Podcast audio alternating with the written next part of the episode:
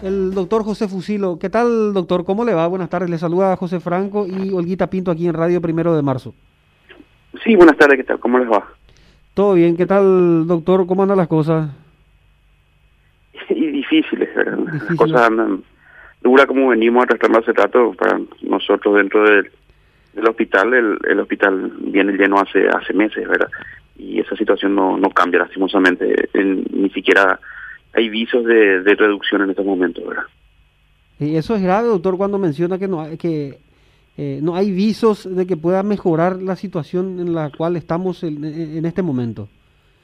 Por lo menos la de la de internados, porque al haber tantos casos diarios de, de positivos, evidentemente son personas que, que sí o sí es muy probable que el 10% de ellas requiera internación en algún momento entonces siempre el porcentaje internado se mantiene estable si es que no bajan los números de infectados. Sí. Doctor, una consulta. Le llamábamos específicamente por esto que nos está preocupando. Esta tarde tuvimos la noticia de que el INERAN está eh, con falta de oxígeno. ¿Eso es cierto, doctor?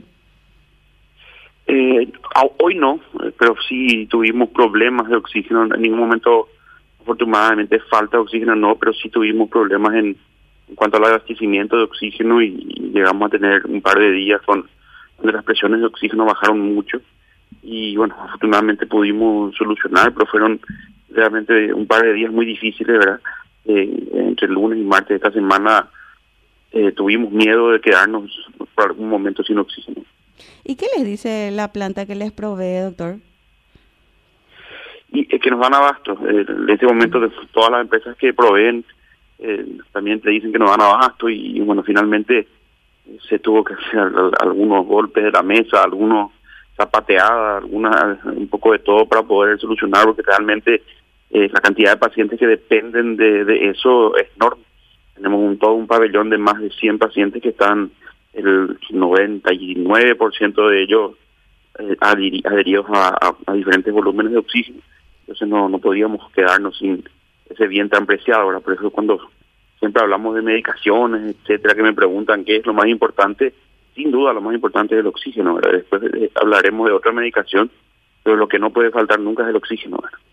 Sí, doctor, habla de ese número, de esa cifra de alrededor de 100, que es decir, que aquella persona que llega al INERAN, que ingresa, lo primero y lo primordial que les, se les suministra es el oxígeno, doctor.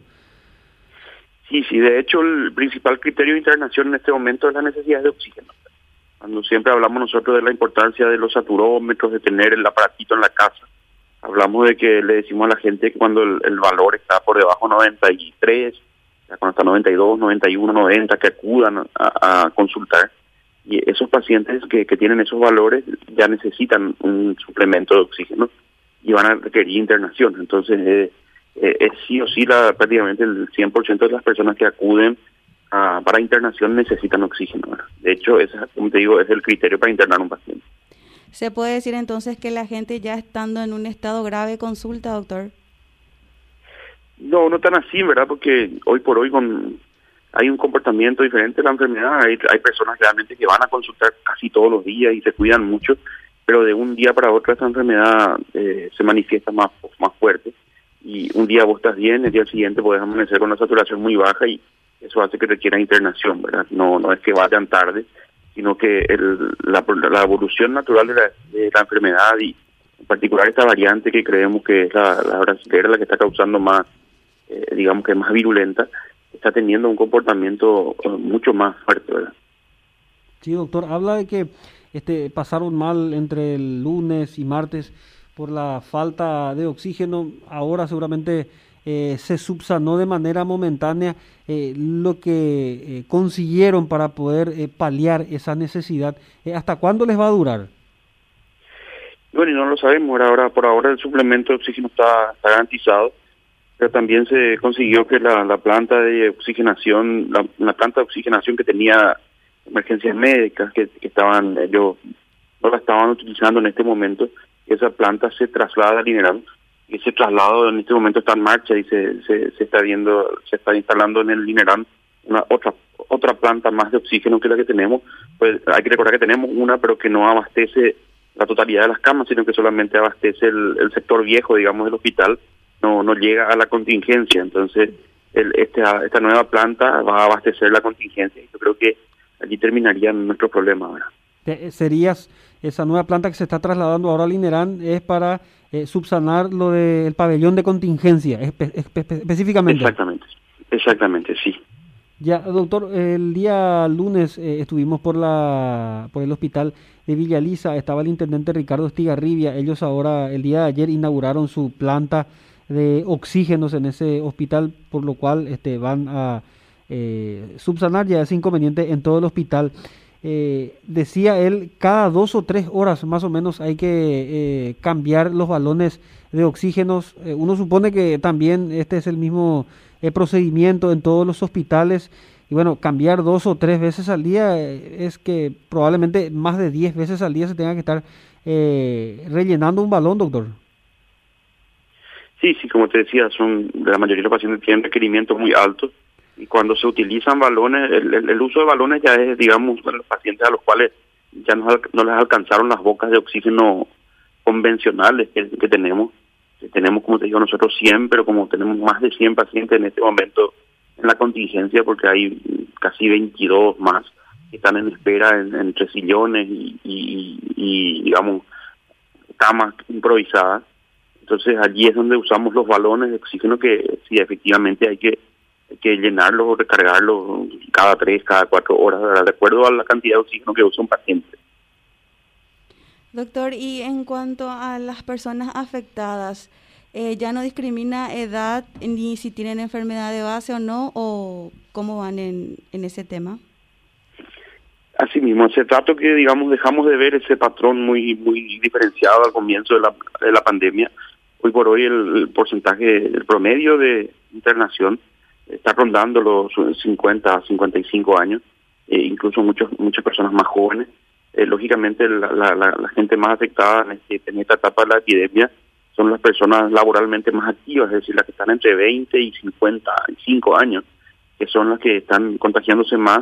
Y al haber más personas de ese grupo etario, lógicamente hay más personas complicadas, infectadas, que, que se están llegando al hospital y, hoy tenemos una, eh, una inusual cantidad de personas jóvenes en, terapia intensiva. Eh, doctor, eh, el tema de el convencimiento, hay muchas personas que indudablemente son reacios a vacunarse, estamos hablando de las personas que este, reúnen el rango etario para hacerlo, etario para hacerlo en estos eh, momentos, este, la, y, las informaciones falsas también eh, juegan mucho a la hora de la decisión de una persona de poder este, aplicarse la dosis eh, de, vacunarse por sobre todas las cosas. Sí, es así mismo, creo que esto caracterizó mucho a, toda la epidemia, ¿verdad? Desde marzo del año pasado hasta ahora hemos tenido constantemente que salir a aclarar informaciones falsas o ir, digamos, revirtiendo algún tipo de información pseudocientífica sin, sin mucha base firme. Y bueno, ese, ese proceso se sigue viviendo actualmente. Hay que recordar que esta es la primera gran campaña de vacunación mundial que está siendo vivida prácticamente en vivo por, por el mundo. Ah, nunca antes se habían vacunado tantas personas al mismo tiempo, prácticamente para ninguna patología y, con, con tanto seguimiento de, la prensa y de todo, todo lo que es el destaque que se da a cada uno. Entonces, cada efecto colateral, cada molestia que tiene un paciente que, se pone la vacuna es amplificado enormemente. Entonces, nos enteramos de todo y hay que saber calificar la información porque los efectos colaterales de las vacunas siempre estuvieron, siempre existieron, solamente que ahora son magnificados por la, enorme preponderancia de la importancia de las vacunas y la visibilidad que alcanzaron con, con las redes sociales. Entonces, es ahí donde la gente hoy creo que consume más redes sociales que informaciones eh, reales de, prensa y, se prefiere informarse por algún mensaje de WhatsApp que reciba o alguna cadena que por lo general dan datos negativos sobre ciertas vacunas y eso no nos está ayudando mucho. Eh, se está intentando, se hacen campañas por parte del Ministerio de concientización, hemos hablado prácticamente todos los presidentes de sociedades constantemente sobre la importancia de las vacunas, pero la realidad es que tenemos los vacunatorios vacíos. ¿verdad?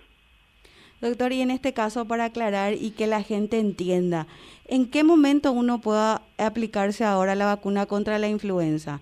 Eh, ¿Antes de la vacuna contra el COVID o después? si estamos en el grupo etario al, que le va a tocar la vacuna para el COVID, siempre se prioriza el COVID. O sea, si tenemos ambas para elegir, nos ponemos primero la vacuna para el, SARS-CoV-2. Si estamos, digamos, en un grupo etario de, entre 60 y 50 años, que, probablemente se retrase un poco más la, vacunación, que puede que sean un mes, dos meses, en ese caso sí, la recomendación es que se pongan ya la vacuna para influenza y dos a tres semanas después colocarse ya la, la, COVID cuando les toque el, turno. Pero los que ya están en el grupo etario de 70 años eh, y que, que van a entrar ahora desde a partir del lunes, ellos tienen que priorizar la, la vacuna del COVID. Y en el caso de las personas que ya tuvieron COVID y están en la edad como para aplicarse, ¿cuánto tiempo tienen que esperar? Entre tres semanas a, un mes. Ese es el tiempo prudencial de espera posterior a la recuperación, es decir, a los 14 días de, la enfermedad, desde el inicio de síntomas. Pasado los 14 días de inicio de síntomas, se esperan tres semanas, un mes y ya la persona se puede poner la vacuna sin, ningún inconveniente. ¿Y la contra la influenza también? ¿La influenza también? También, también, también. En ese tiempo. Cito, esta doctor queríamos eh, conversar con usted, siempre es importante, usted es un referente, así que le agradecemos por su tiempo, doctor José Fusilo. Muchas gracias, que tengan una buena tarde, hasta luego. Dale, gracias. Ahí entonces eh, teníamos eh, la charla con el doctor José Fusilo, presidente de la Sociedad Paraguaya de Neumología. 18 horas 23 minutos.